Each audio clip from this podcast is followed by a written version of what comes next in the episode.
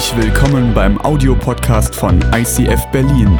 Wenn du Fragen hast oder diesen Podcast finanziell unterstützen möchtest, dann besuch uns auf icf-berlin.de.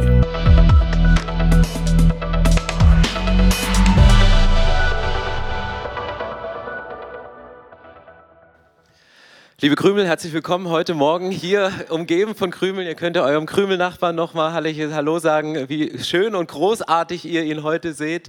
Hey, herzlich willkommen in unserer Reihe Centered Building. Ähm, äh, Christ-Centered Worldview, auf Deutsch geht es einfacher. Wir beschäftigen uns einen Monat und noch länger darüber hinaus, weil ein Monat hat nicht ausgereicht, sondern wir brauchen ein, zwei Wochen mehr mit einem christlichen Weltbild, in dem Jesus im Zentrum steht. Und wir haben am letzten Wochenende angefangen und haben darüber gesprochen, was ist eigentlich unser Weltbild und haben festgestellt, dass sich ein Weltbild daraus ergibt, welche Antworten wir auf die wichtigsten Fragen des Lebens geben. Und wichtige Fragen des Lebens ist, wo kommen wir alle her? Und heute geht es um genau diese Frage, wer sind wir? Was ist ein Leben wert? Warum gibt es da so eine Spannung? Und wenn du diese Predigt verfolgen möchtest, wir haben seit letzter Woche das absolut Neuwertigste, was ein Mensch nur schaffen kann. Wir haben die komplette Predigt, die Gliederung, alles, was ihr auf Leinwand seht, habt ihr bereits in eurer Hosentasche.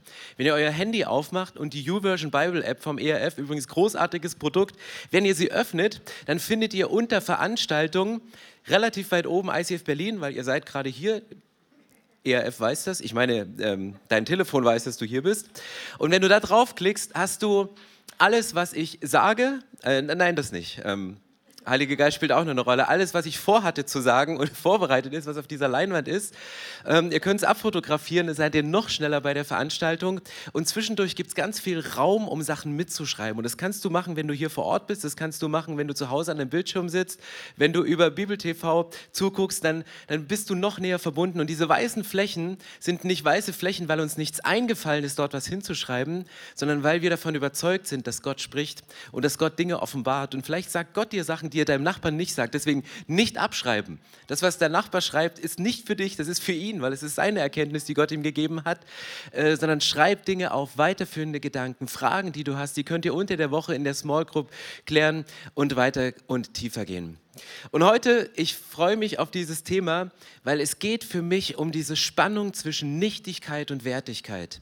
Die Spannung zwischen, du bist nichts, du fühlst dich nach nichts, du, du guckst dir die Welt an und denkst, wie klein bin ich denn? Und dann sagt dir die Bibel, spricht dir einen Wert zu oder du fühlst dich auch wertvoll, weil du Dinge geschaffen hast. Und wir leben beständig in dieser Spannung zwischen Nichtigkeit und Wertigkeit. Und ich liebe Musiker, ich mag Musiker, weil das sind Menschen, die haben zwar manchmal so Phasen, wo sie völlig begeistert auf der Bühne stehen, aber dann gibt es auch so Phasen, wenn sie zu Hause sitzen und in so melancholische Täler abtauchen. Und dann denkt man so, okay, aber meistens werden in diesen melancholischen Tälern Dinge geboren und Worte geschrieben und Worte ausgedrückt, die ich nicht finde und die ich nicht ausdrücken kann, weil es gar nicht in meinem Wortschatz drin ist. Und König David in der Bibel war genauso ein Mann der hat auch Gefühlsschwankungen von anderen, hat er ausgehalten, Gefühlsschwankungen von anderen hat er abgefedert von Saul, für den er Musik gemacht hat und er sollte es ausgleichen.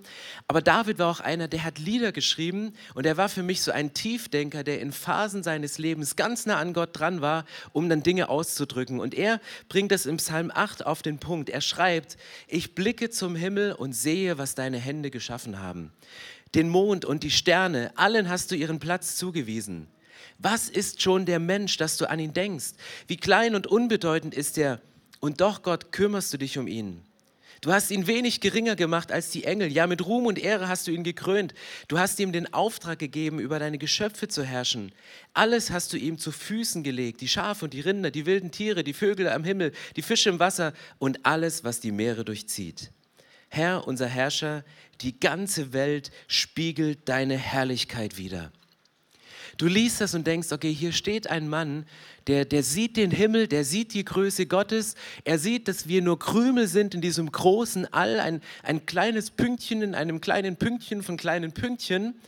Und, und checkt dann aber nicht, weil er sagt, ich habe doch eine Beziehung zu diesem Gott. Dieser Gott hat doch etwas zu mir gesprochen, er hat etwas in mein Leben hineingeredet, was anders ist. Und dann staunt er darüber und sagt, hey Gott, was ist der Mensch, dass du an ihn denkst, dass du dich mit ihm beschäftigst, dass du mit ihm kommunizierst, dass du in jeden von uns in das, in das Leben hineinsprechen kannst, in so individuellen Lebensfragen, in so, die wir so vor so unterschiedlichen Herausforderungen stehen und Gott beschäftigt sich mit dir. Gott setzt sich mit dir hin und er nimmt sich Zeit, um mit dir zu reden. Und es gibt mir eine Ehrfurcht. Und David ist ein Mensch, der denkt über seine Welt nach, über seine Gefühlswelt, über seine Gedankenwelt und über die größere Welt. Und so geht es mir auch oft, dass ich über meine Gefühlswelt nachdenke und sage, warum empfinde ich anders? Warum empfinde ich mich so anders, wie mich vielleicht andere darstellen? Warum, warum gehen meine Gedanken in eine Richtung, die ich eigentlich gar nicht denken möchte und nicht mit den Gedanken Gottes über mein Leben übereinstimmen? Und dann kommt diese Frage hoch, was ist mein Leben denn wert? Was lege ich in dieses Leben hinein? Was, was ist ein Menschenleben wert? Albert Einstein hat mal gesagt, das absolut Unbegreiflichste an der Welt ist, dass wir sie überhaupt zu begreifen vermögen. Wir Menschen, wir haben die Größe, nachzudenken über die Welten, die in uns drin sind, die Welten, die sich manchmal gegenseitig beeinflussen, Gedanken und Gefühle. Wir, wir, wir versuchen diese Welt zu begreifen und machen uns Gedanken, wo kommen wir her, wo gehen wir hin. Und das Zitat, was bereits in dem Clip war, ich fand es so gut, ich habe es euch nochmal aufgeschrieben, es ist ziemlich zwecklos zu argumentieren, dass der Mensch im Vergleich zum All klein ist, da er schon immer im Vergleich zum nächsten Baum klein war. Wir Menschen lieben das ja, zu philosophieren und groß zu denken und zu sagen, wer sind wir oder wer bin ich und wenn ja, wie viele? Wo Brecht hat da seinen Roman drüber geschrieben. Und, und du denkst so, wie wir, wie wir versuchen, Dinge in Verhältnisse zu setzen, aber die offensichtlichen Verhältnisse, die sehen wir oft nicht. Und ihr merkt, ob du Psalmist bist, ob du Musiker bist, ob du Philosoph bist, ob du ein Mensch bist, der unterwegs ist in dieser Welt, wir machen uns Gedanken über unsere Welt, wir vergleichen uns mit Dingen, die geschaffen worden sind und versuchen davon unseren Wert abzuleiten. Woher beziehen wir unseren Wert? Woher beziehst du deinen Wert? Woher kommt er? In 1. Mose 1, Vers 26 im Schöpfungsbericht, dann sagte Gott, und lest das mal nicht als einen Text, den ihr kennt. Vielleicht hörst du ihn heute zum ersten Mal, weil dich irgendjemand eingeladen hat, vor deinem Bildschirm mitzugucken. Oder du sitzt heute hier und sagst, ich war noch nie in der Kirche und ehrlich gesagt, ich hatte mir Kirche auch ein bisschen anders vorgestellt. So junge, dynamische Menschen auf der Bühne, die moderieren, als hätten sie ihr Leben lang nichts anderes gemacht und, und Wahrheiten rausbringen, wo ich denke, wow, Gute Predigt, danke. Ich wäre wär fast sitzen geblieben. Also wirklich Respekt. Und dann denkst du so, okay, das ist Kirche. Und vielleicht hast du diesen Satz schon mal gehört, aber hör ihn mal so, als würde ihn Gott direkt sprechen und du sitzt daneben und Gott spricht mit dem Vater, also Vater, Sohn, Heiliger Geist, Dreieinigkeit. Die, die, sie unterhalten sich und dann sagte Gott, jetzt wollen wir den Menschen machen. Setz mal deinen Namen ein. Jetzt machen wir den Ingolf. Jetzt machen wir die Ute. Unser Ebenbild, das uns ähnlich ist. Er soll über die ganze Erde verfügen, über die Tiere im Meer, am Himmel und auf der Erde. So schuf Gott den Menschen als sein Abbild, ja als Gottes Ebenbild. Er schuf sie als Mann und Frau. Er segnete sie und sprach, vermehrt euch, bevölkert die Erde und nehmt sie in Besitz. Ihr sollt Macht haben über alle Tiere, über die Fische, die Vögel und alle anderen Tiere auf der Erde dieser Satz oft gebraucht, diese Geschichte vielleicht auch missbraucht, weil hier steht, dass wir Macht haben sollen über Tiere. Macht heißt nicht Gewalt ausüben, Macht äh, bedeutet nicht ausbeuten, es bedeutet nicht zerstören, sondern erhalten, so zu halten, dass es, dass es einen Mehrwert bringt für die Gesellschaft, Nachhaltigkeit reinzubringen. Und dieser Text wurde gebraucht und missbraucht an ganz, ganz vielen Stellen. Aber was steht hier drin? Was ist hier der Kernsatz, wenn wir die Frage stellen, woher beziehen wir unseren Wert? Hier steht, dass du und ich, dass wir als Ebenbild Gottes geschaffen worden sind. Dass wir als Abbild von diesem Gott geschaffen sind. Etwas, was, was ihn darstellt. Und es gibt drei Dinge, die dieses Wort Abbild implizieren. Das erste ist, ein Abbild bringt den Repräsentierten ins Gedächtnis. Ein Abbild bringt das Repräsentierte ins Gedächtnis. Stellt euch ein Denkmal vor von Karl Marx, komisch, flächenpolarisierendes Beispiel, ähm, Angela Merkel, äh, okay, Irgend, stellt euch irgendein Denkmal vor. In, in zehn Jahren ist, steht vor einem Denkmal, wo eine Person ähm, abgebildet ist und dort sitzt. und ihr seht dieses Denkmal, dann glauben wir ja auch nicht, okay, da sitzt die Person drauf und die ist einfach nur ein bisschen versteinert, weil sie schon so lange da sitzt und es draußen kalt ist, sondern das Repräsentierte wird ins Gedächtnis gebracht. Warum schaffen wir Denkmäler? Warum schaffen wir Abbilder? Wenn wir vorbeigehen, kommt es in unser Gedächtnis, werden wir daran erinnert und es kommt wieder in unser Bewusstsein. Und das ist ein wichtiger Punkt von dem Abbild. Es kommt in unser Bewusstsein, es kommt in unser Gedächtnis. Das Zweite, was hier steht, ein Abbild handelt im Auftrag und der Autorität des Repräsentierten.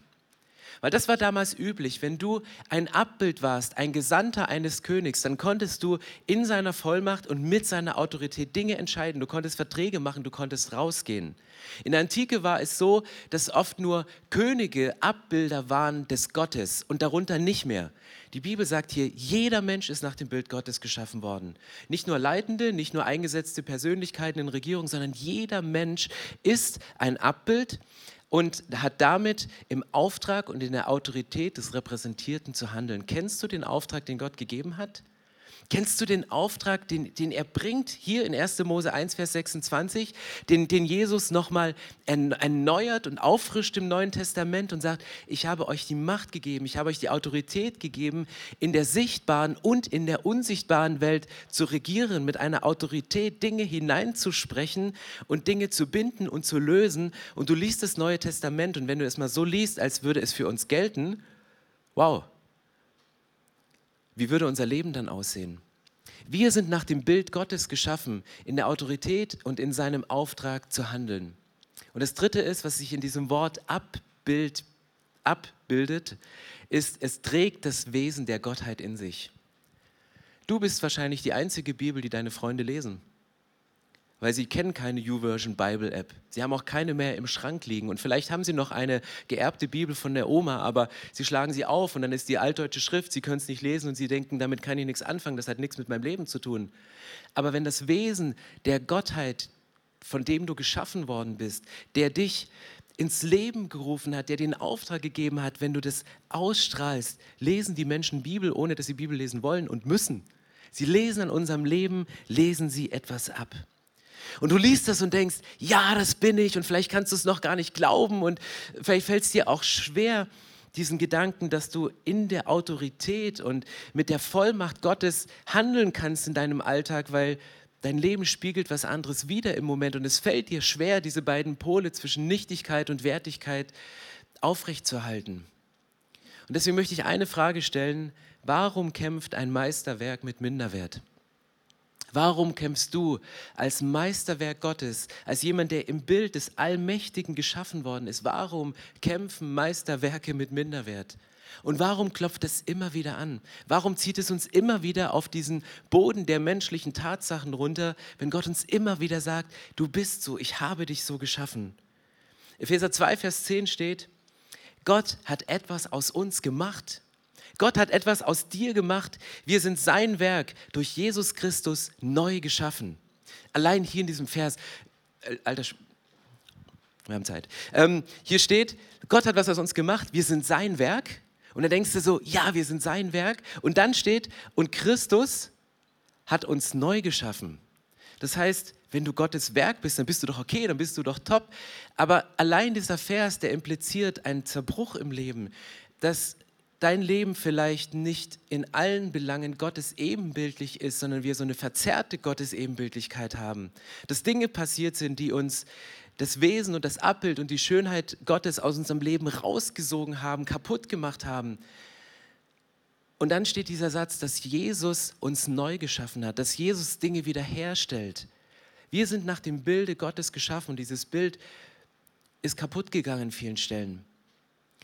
Und Dinge sind zerstört in uns. Wir haben Dinge zerstört im Leben von anderen. In unserem Leben wurden Dinge zerstört. Und Jesus kommt und stellt sie wieder her. Er kommt auf diese Erde. Er, er, er rammt das Kreuz in dein Leben hinein und sagt, Wiederherstellung ist möglich. Ich habe euch neu geschaffen und die Schöpfung wiederhergestellt. Deswegen, wenn ich über meinen Wert nachdenke, dann ja, dann lese ich Dinge, die Gott im Alten Testament, die in der Bibel als Verheißung über meinem Leben und über meinem Wert ausgesprochen worden sind. Und wenn ich diese Diskrepanz, diese Spannung zwischen Wertigkeit und Nichtigkeit spüre, dann renne ich zum Kreuz oder ich krieche zum Kreuz. Je nach Situation und je nachdem, was passiert ist. Und dort versuche ich mit Jesus gemeinsam einen Tausch vorzunehmen, Dinge, die, die kaputt sind, liegen zu lassen, hinzulegen und wieder etwas mitzunehmen, was er mir geben möchte, um Dinge wiederherzustellen, um Dinge wieder in Ordnung zu bringen. Und das ist der Punkt, warum wir oft mit Minderwert kämpfen. Frage nicht länger, was du noch alles schaffen musst, sondern wozu du geschaffen wurdest. Das ist einer meiner Lieblingssätze, den habe ich schon so oft gepostet, aber ich dachte, wenn ich schon mal die Chance habe, auf U-Version zu kommen, dann hauen wir den hier rein. Ähm, frage nicht länger, was du noch alles schaffen musst, sondern wozu du geschaffen wurdest. Weil das ist der Punkt. Ich denke immer, das muss ich noch schaffen, das muss ich noch erreichen. Und wenn ich das schaffe, dann habe ich einen Wert. Und, und auf einmal merke ich, hey, sorry Stefan, du, du leitest deinen Wert gar nicht von dem ab, wer du bist durch Gott, sondern durch das, was du machst für ihn. Und wenn du fragst, wozu du geschaffen wurdest, dann fließt das aus dir raus, weil Gott mit dir das macht, was er sich gedacht hat und was er sich von dir wünscht. Und wenn wir versuchen, Dinge zu tun, um jemand zu sein und nicht aus dem Sein, der wir sind, Dinge rausfließen zu lassen, dann kommen wir an den Punkt, wo Minderwertigkeit anklopft, weil jemand anderes kann es bestimmt besser. Oder er macht es auf eine andere Art und Weise und denkst, auf diese Art und Weise würde ich es auch gerne können. Weil unser Wert, der fällt durch Vergleichen, aber unser Wert steigt durch Versöhnung. Was will ich damit deutlich machen? Unser Wert, der fällt durch Vergleichen und unser Wert steigt durch Versöhnung. Wenn wir vergleichen, fällt, manchmal wirst du minderwertig, manchmal wirst du auch stolz, wenn du, je nachdem, ob du was besser machst oder etwas schlechter machst. Aber vergleichen ist etwas, was die Bibel ausschließt, wo sie sagt, hey, sorry, vergleicht euch nicht. Ihr seid individuell gemacht. Ihr seid als Mann und Frau geschaffen, gleichwertig, Gottes ebenbildlich. Bitte kämpft doch nicht in eurer Beziehung, wer die Hosen anhat und wer irgendwie wie kämpft. In der Kirche überlegen wir, wer, wer besser spielt, wer besser moderiert, wer besser predigt, wer, wer, wer länger im Seelsorgegespräch aushält, wer beim Get Free mehr Sünden an, äh, weniger Sünden ankreuzt, sorry. Ähm, ähm, und du hast all diese Punkte und wir vergleichen und es macht was mit uns. Aber ich glaube, dass unser Wert steigt durch Versöhnung. Versöhnung mit dir selbst, Versöhnung mit anderen und Versöhnung mit Gott. Versöhnung mit dir selbst heißt, an diesem Punkt zu kommen, rauszufinden, wozu hat Gott mich geschaffen? Wer bin ich? Was ist mein Leben wert? Im, Im Lichte, im Schatten der Berufung mit Gott. Und du musst anfangen, dich mit dir selbst zu versöhnen, mit deiner Geschichte. Vielleicht ist dein konkreter nächster Schritt, dich mit anderen zu versöhnen, um das wieder in Ordnung zu bringen. Und ein Punkt, der so leicht scheint, aber ich finde der schwerste von allen ist Versöhnung mit Gott. Und ich meine hier nicht nur die, die sogenannte Bekehrung, wo du Frieden mit Gott schließt und Gott sagst, Gott, ich danke dir, dass du mich liebst. Gott, ich habe Mist gebaut. Ich bitte dich, dass du mir meine Schuld vergibst und danke, dass du Jesus am Kreuz für mich gestorben bist und ich möchte eine Ewigkeit mit dir leben. Das ist ein Initialgebet dafür. Versöhnung mit Gott bedeutet, Gott, ich danke dir, dass du mich geschaffen hast, wie du mich geschaffen hast. Mit den Sachen, die ich nicht an mir mag, mit den Sachen, die ich gerne kaschieren möchte, mit den Sachen, die ich nicht denken möchte. Versöhnung mit Gott heißt, ein Ja, dieses göttliche Ja, das, was Gott zu dir hat, über dir selber auszusprechen und dich mit Gott zu versöhnen und mit Gott auszusöhnen. In 2. Korinther 10, Vers 12 steht, wir würden es natürlich niemals wagen, uns mit denen zu vergleichen, die sich überall selbst empfehlen oder uns gar auf eine Stufe mit ihnen stellen. Wie unverständlich sie doch sind. Sie stellen ihre eigenen Maßstäbe auf, um sich dann daran zu messen. Korinth in der Gemeinde war es das große Problem. Vergleichen. Verschiedene Lehrmeinungen, verschiedene Dinge in so ein Ranking zu setzen, welche Theologie einen besser anspricht, wem man denn folgt und welcher Leiter denn der, der effektivere ist. Und sie kämpfen hier. Und was passiert hier? 2. Korinther 10. Welchen Maßstab haben sie, um sich selber zu messen? Es sind ihre eigenen Maßstäbe, die sie aufgestellt haben. Es sind ihre eigenen Standards, die sie aufgestellt haben. Es sind ihre, ihre Werte, die sie definieren nach außen und an dem man sich messen kann. Es ist nicht der Maßstab von Gott, es ist nicht das, was, was Gott hineingelegt hat, sondern die eigenen Sachen. Willkommen in unserer Welt. Ich vergleiche mich ja nicht mit dem Prinz von Ägypten, blödes Beispiel, aber angenommen, ihn gibt es, also klar gibt es ihn. Ich vergleiche mit meinen Nachbarn. Wenn der ein neues Auto kauft, denke ich, mm, schön. Wenn der irgendwie wieder ein Möbelstück auf den Sperrmüll stellt, denke ich, der muss sich ein neues gekauft haben. Ich lade mich mal wieder ein. Und ihr merkt, also die Standards, die machen wir ja. Die Standards sind in unserem Kopf. Es ist dieses Vergleichen mit den Menschen, die unmittelbar mit uns zusammenlegen, wo wir merken, unser Wert sinkt oder er steigt, weil wir stolz werden und denken, wir sind besser. Es ist nicht der Maßstab von Gott. Und Gott will uns heute daran erinnern, uns in sein Bild zu verwandeln. Ich habe manchmal das Gefühl, dass wir uns als Kunstwerke vergleichen wir uns gegenseitig und wir bewerten uns und wir entwerten uns an dem Punkt. Das ist so, als wenn wir Gemälde geschaffen sind, die Gott gemalt hat, ganz filigran, wo er seinen, seinen Pinsel in seinen Farbtupfer macht und sagt, ich mal jetzt mal dein Leben. Ich gebe dir so schöne Augen, wie du hast und so schöne Haare. Und, und da ziehe ich noch eine Linie, die mir ganz besonders gefällt. Und Gott hängt uns alle in einer, einer riesen Galerie aus und dann hängen wir so als Bilder, die sein Wesen, die ihn repräsentieren, die sein Abbild sind. Und dann gucken wir rüber zum Nebenbild und sagen, du bist aber ein komisches Bild. Du hast aber einen schönen Rahmen. Du hast aber eine schöne Farbe. Und dann sehen wir da, und statt uns als Kunstwerke miteinander zu vergleichen, sollen wir uns in das Bild des Meisters verwandeln, so sagt die Bibel. Jesus sagt, werdet mir ähnlich. Haben wir als Vision in unserer Kirche aufgeschrieben, dass wir Christus ähnlicher werden sollen. Wir äh, vergleichen uns ähm, unter, untereinander. Galater 6, Vers 4 steht, vielmehr soll jeder sein eigenes Tun überprüfen, dann kann er sich mit dem rühmen, was er selbst tut und muss sich nicht mit anderen vergleichen. Das, der einzige Maßstab, den es für uns gilt, uns zu vergleichen, ist, wie ähnlich sind wir Jesus. Und da darf es eine Diskrepanz geben. Da wird es eine Diskrepanz geben. Es sei denn, also wenn ihr die nicht habt, sagt Bescheid, dann wäre mein Job frei für dich definitiv. Ähm, deswegen verwandle dich in das Bild des Meisters, statt dich mit seinen Werken zu vergleichen. Also verwandle dich in das Bild des Meisters, statt dich mit seinen geschaffenen Werken zu vergleichen. Jesus ähnlicher zu werden in einem Prozess. Und ich glaube, dass durch deine Andersartigkeit oder durch die Andersartigkeit der anderen deine Einzigartigkeit erst richtig zur Entfaltung kommt.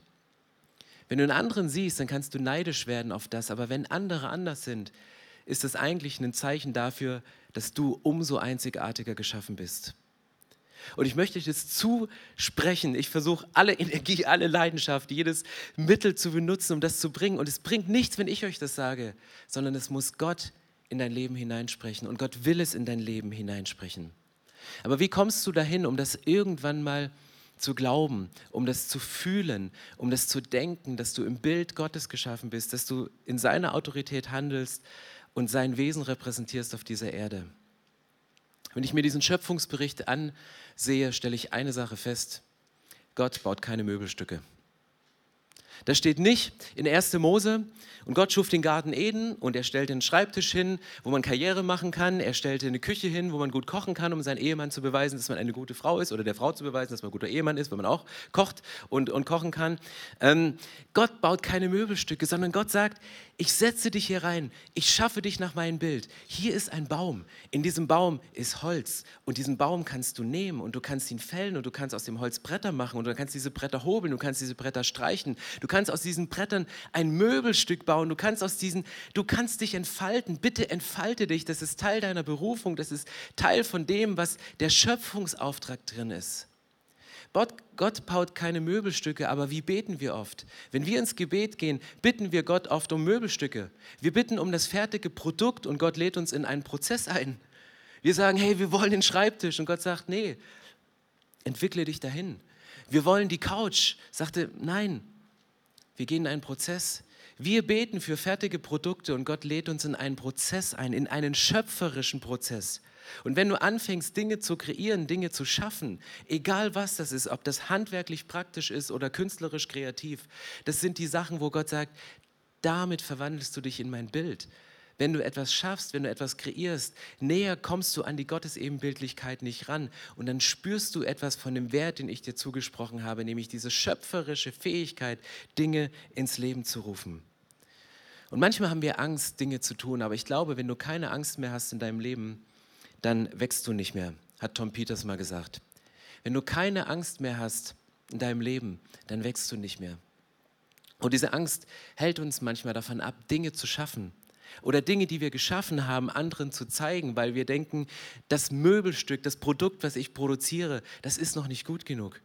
Hey, zeig es, bring es raus. Schalte dieses Vergleichsdenken ab, dass, dass vor dir schon Leute es geschaffen haben. Um die geht es gar nicht. Es geht um das, was du gemacht hast und was Gott durch dich gemacht hat. Und er braucht es, um diese Welt zu bereichern mit einem Stück Göttlichkeit. Deswegen, wenn du wachsen möchtest und dich mit Gott in so einen Prozess hineingibst, dann bedeutet Wachstum, kalkuliertes Risiko einzugehen. Du wächst, wenn du ein kalkuliertes Risiko eingehst und sagst, hey, ich mache das. Ich überlege und bei den Überlegungen gehst du immer wieder zurück und sagst, wozu hat mich Gott geschaffen? Ich frage mich nicht länger, was ich noch alles schaffen muss, um der Welt zu beweisen, dass ich eine Existenzberechtigung habe, sondern ich schaffe etwas, weil es aus mir rauskommt. Gott produziert keine Möbelstücke. Er gibt uns nicht das fertige Produkt, für das wir oft beten, sondern er lädt uns ein, in den Prozess zu kommen. Und was Gott auch nicht macht, Gott produziert keinen Müll. Das ist doch eine gute Nachricht, oder? Ich freue mich auf den Himmel. Da wirst du nicht von der Müllabfuhr geweckt. Hatte ich die Woche. Donnerstagmorgen. Ich war im Bett und auf einmal höre ich die Müllabfuhr und ich wusste, heute sind gelbe Säcke. Ich bin, glaube ich, noch nie so schnell und auch noch nie im Schlafanzug rausgerannt und habe sie auf den LKW geworfen. Äh, genauso, also genauso. Okay, ähm, kurzer Exkurs. In bei Donnerstagmorgen, recht früh. Ähm, und ich habe keinen orangen Schlafanzug, das wollte ich auch nochmal sagen. Also nicht, ich bin dann auch nicht auf den LKW gestiegen. Genau. Ähm, Gott produziert keinen Müll. Und das, ich möchte es euch nochmal ganz bewusst und ich will es mir nochmal zusprechen, weil das sind halt oft die Gedanken, wenn wir uns als Kunstwerke untereinander und miteinander vergleichen, dass wir denken, ja, der Pinselstrich ist nicht so gut gelungen bei, bei mir oder bei anderen, da sind wir auch schnell drin. Wir bewerten und entwerten uns gegenseitig, weil wir denken, naja, da ist Gott die Farbe ausgegangen. Oder der Pinsel war schon trocken, als er versucht hat, da noch eine Linie zu ziehen im Leben. Das ist es nicht. Es gibt im, im Alten Testament Jeremia ein, ein Bild und Gott liebt es, in Bildern zu sprechen, um Dinge deutlich zu machen. Der Herr sprach zu Jeremia, geh hinab in das Haus des Töpfers, dort werde ich dir eine Botschaft geben. Das war eine Gegenstandslektion. Er sagte, ich habe ich hab eine, hab eine Predigt für dich, aber ich erzähle sie dir nicht, ich zeige sie dir. Hm, auch praktisch.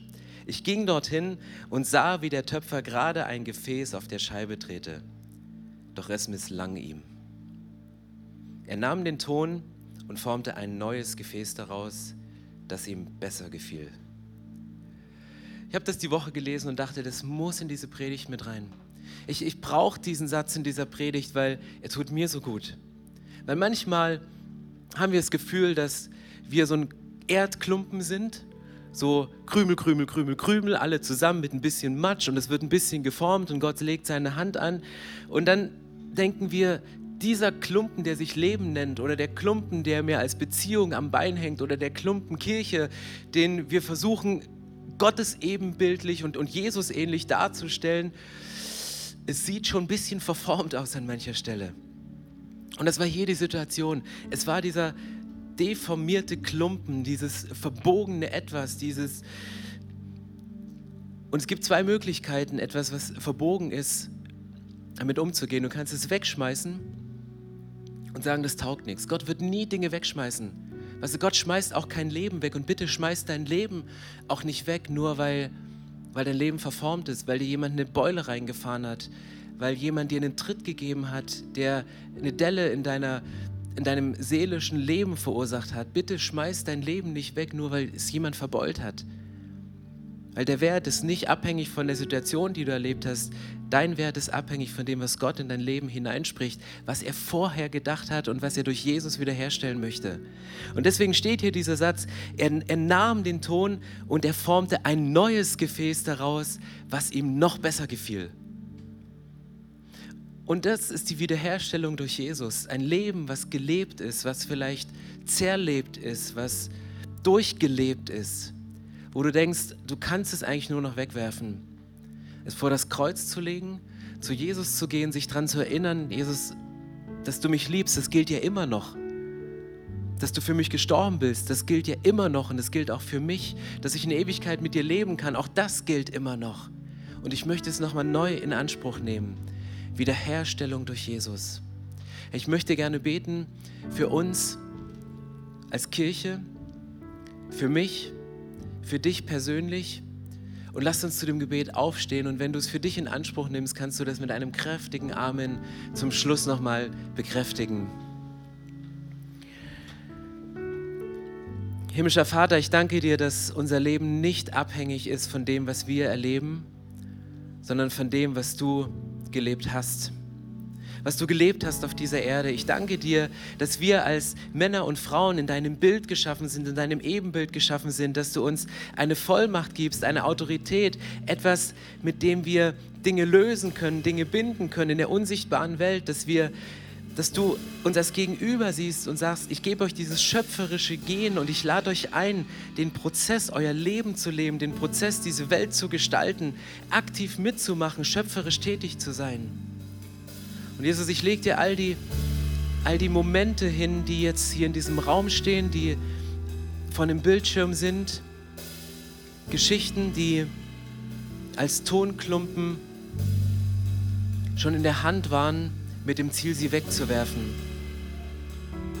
Dinge, die wir uns anders erträumt haben von unserem Leben. Dinge, die wir als Traum empfunden haben, aber dieser Traum hat sich als ein Traumschloss ergeben und dieser Traum wurde zerstört und ist geplatzt wie eine Seifenblase. Unerfüllte Dinge in unserem Leben, unerfüllte Wünsche, unerhörte Gebete, Momente des Zerbruchs, Momente, wo Scherben vor uns liegen, wo Tonsteine, Scherben einfach am, am Boden liegen und es kaputt ist. Und wir laden dich ein, jetzt Dinge wiederherzustellen, Dinge wieder in Ordnung zu bringen. Weil wir wollen zu dir kommen und sagen, wir wollen nicht unseren unserer Gefühlswelt folgen. Wir wollen nicht unserer Gedankenwelt folgen. Wir wollen nicht dem Maßstäben und den Standards, die unsere Nachbarn und unsere Welt an uns ranlegt, folgen, um uns zu vergleichen, um uns dann minderwertig zu fühlen oder stolz zu werden, sondern wir möchten uns in dein Bild verwandeln. Wir wollen dir ähnlicher werden, Jesus. Wir möchten dir nachfolgen, um in das hineinzuwachsen, was du für uns vorgesehen hast.